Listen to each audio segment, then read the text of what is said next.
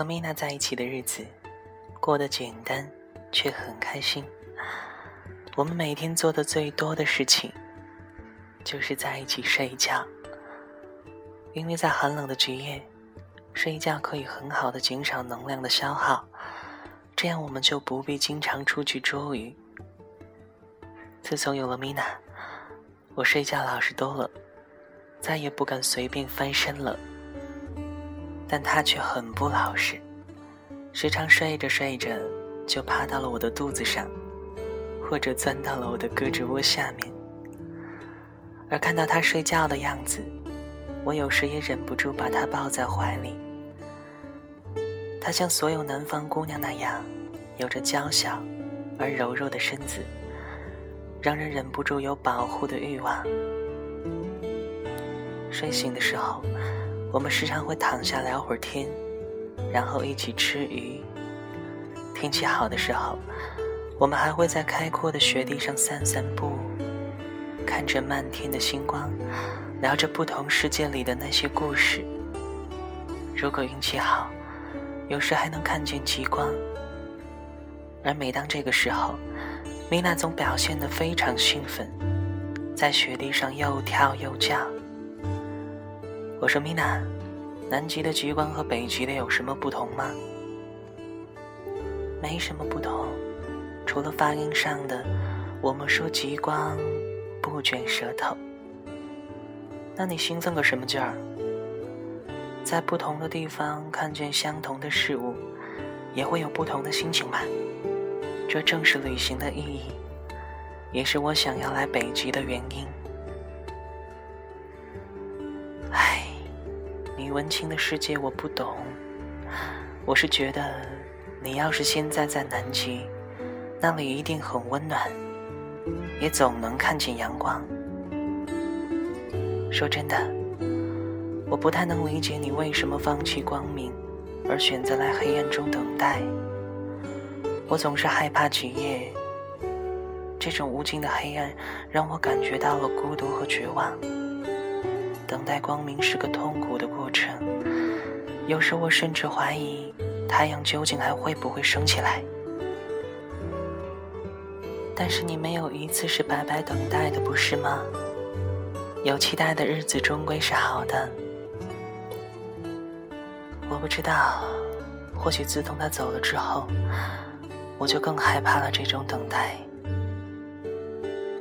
大雄，你真的不必用过去的事情来惩罚自己的。你应该学学我，出去看看外面的世界。你抱着你那些过去，还能得到些什么呢？唉我就是心里很沉重啊，那就试着让自己轻盈起来吧。过来，让我们一起在极光下翩翩起舞吧。他跳到前面的一片空地上，冲我招了招手。神经病啊！一只北极熊和一只企鹅在雪地上跳舞，听起来就像个冷笑话。谁看得到啊？这周围连只骆驼都没有。我拗不过他，只好和他一起在雪地上跳起了舞。作为一只熊，我跳舞从来都是很豪放的，这对我来说，更像是一种释放自己压力的方式。而他跳舞的样子却很美，像是为了诉说一个故事。那是我从来都没有见过的舞蹈。他的小脚印在雪地上。留下了一幅画，舒缓的线条勾勒出了属于另一个世界的风景。也就是在这样一个时刻里，我突然觉得自己有些喜欢眼前这个小个子的南方姑娘。她轻盈、欢快，却又像风那样捉摸不定。她总是无忧无虑，身上带着一股北极所没有的芬芳。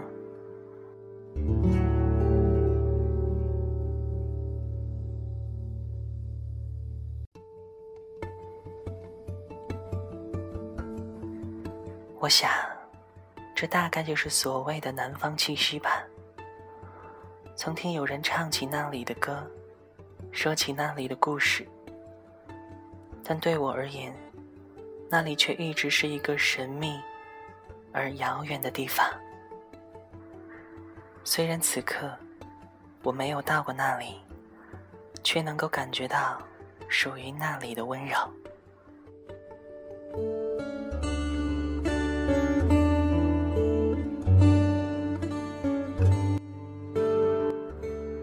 是一个很健谈的姑娘，她在吃和睡的时候，嘴巴总是一刻也闲不住。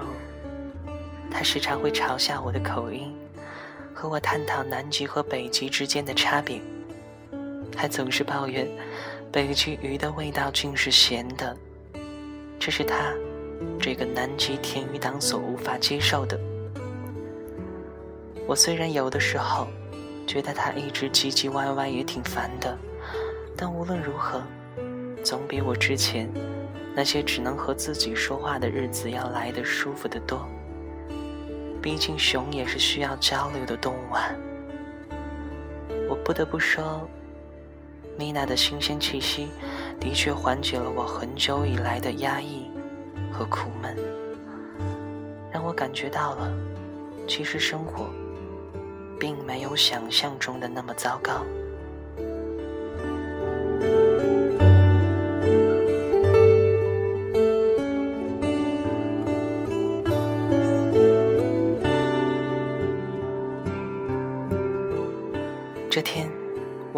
起了暴风雪，我挖了点冰块，把门堵得严严实实的，屋子里顿时陷入了完全的黑暗中。我摸索着，找了一个靠墙的地方坐下来，把米娜放到自己的腿上。你以前遇到暴风雪的时候都是怎么过的？一个人待在小黑屋里，大概会很害怕吧？米娜问我道：“习惯了还好，就是闷得慌。你们在南极遇到暴风雪是怎么过的？”我们会在屋子里抱成一团取暖呀，然后大家一个人说一个故事，暴风雨就差不多结束了。哦，我努力想象了一下那个画面，陷入了沉思。你们北极熊不那么做吗？其实北极熊生来就是不喜欢群居的动物啊。虽然我们内心渴望交流，但彼此却只是在雪地里擦肩而过，忙碌着各自的生活。为什么呢？或许我们并没有需要彼此到如此强的地步吧。我们每个个体都有能力狩猎。也有足够的脂肪让自己保持温暖，因此我们不像你们企鹅，会整天凑在一起，更多的时候，都只是为了各自的生存而奔波着。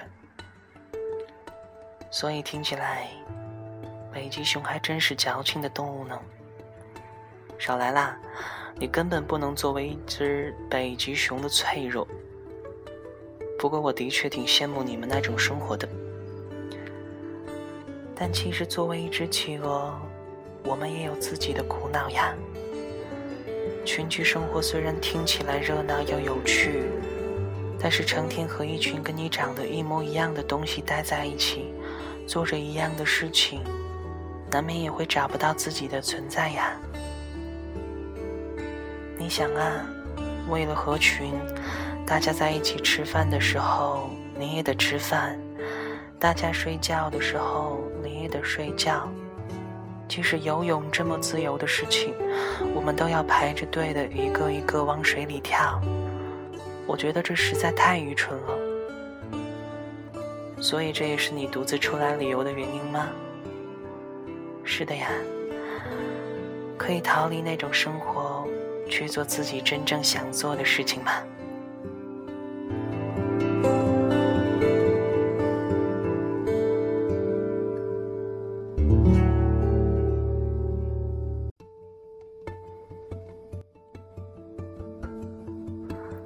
我觉得我们都挺矛盾的嘛。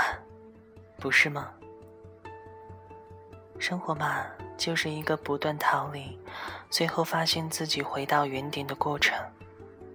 有句话怎么说来着？旅行就是一群人去到另一群人活腻歪了的地方体验生活。我们俩就这么在黑暗中讨论着彼此的生活。不知不觉，外面的风雪声越来越小。我把米娜放在身边。到门口挪开一小块冰，往外瞅了瞅，感觉暴风雨要要过过去了。米娜，过一会儿就能出门了。第一次感觉时间过得这么快。是呀，我也觉得我们俩这样相处的方式就挺好的，既不过分亲密，又不疏远。你说？北极熊和企鹅能在一起吗？我笑着调侃道：“可以，不过会是一个很冷很冷的爱情故事。”米娜在黑暗中调皮的戳了一下我的屁股。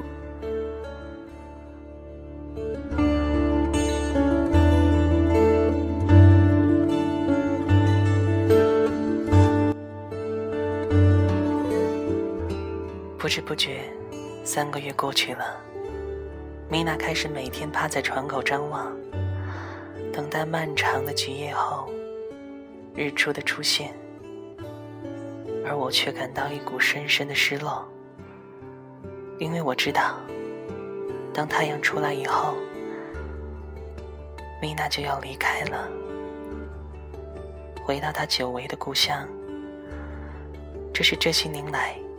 我第一次如此不情愿地看到日出，因为一个来自南极的姑娘，一个甚至还没有我脑袋大的姑娘，就要走出我的生活了。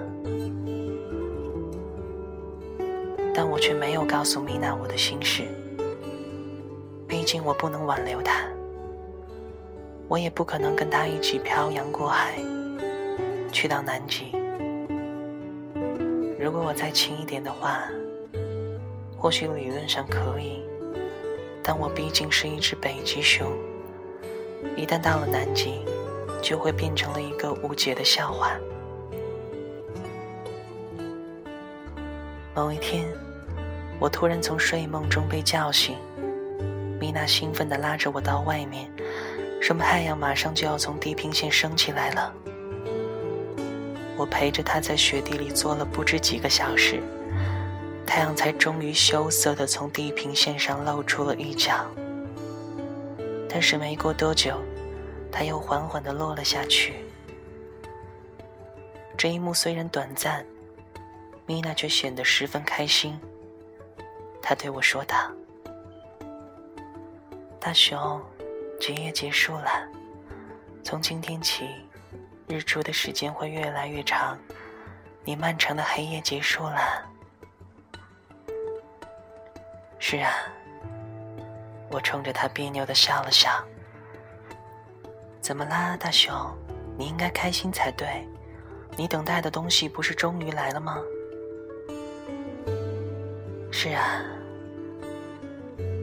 但是你要走了。米娜突然就不说话了，她低着头想了一下，然后抬着头望了望我。大熊，你再抱着我睡一次好不好？等下一次天亮我再走。于是我和他回到屋里，最后一次把他拥入怀中。他很快就睡着了。而我却一直清醒着，就这么看着他，看着他，一直到天亮。第二天早上，我送他到岸边的时候，我一时想不到有什么要说的。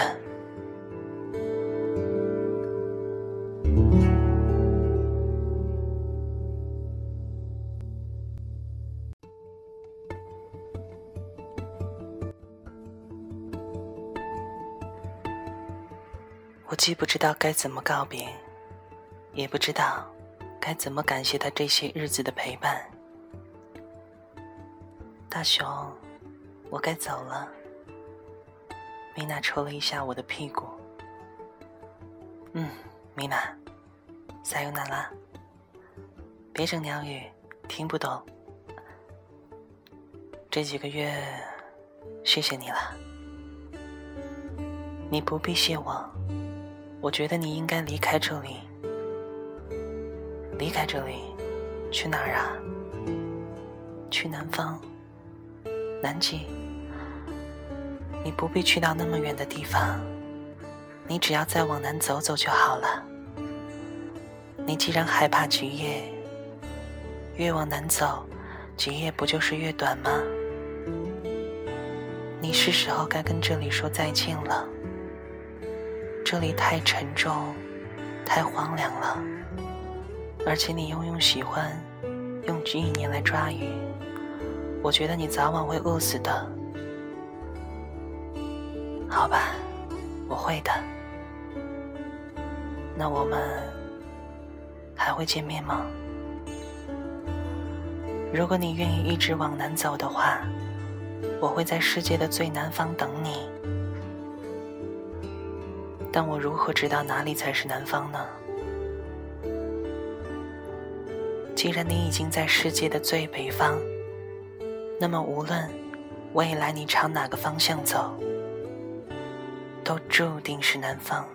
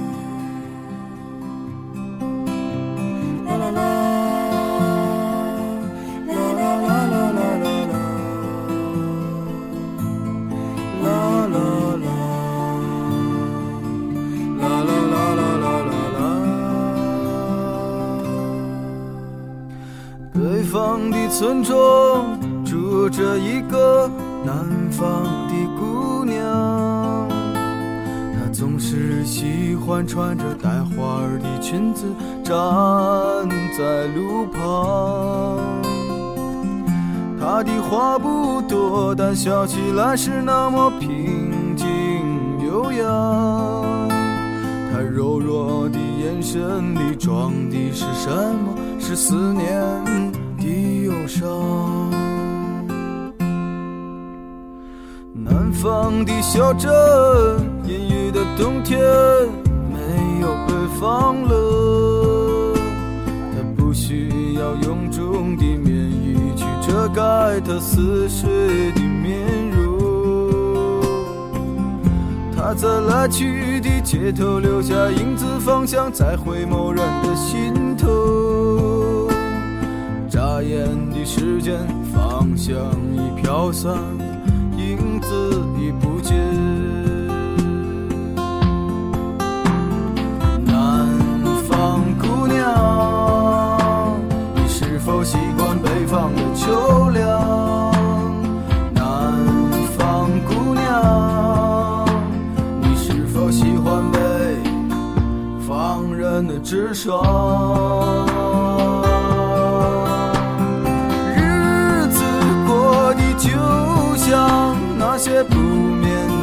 晚上，他嚼着口香糖，对墙漫谈着理想。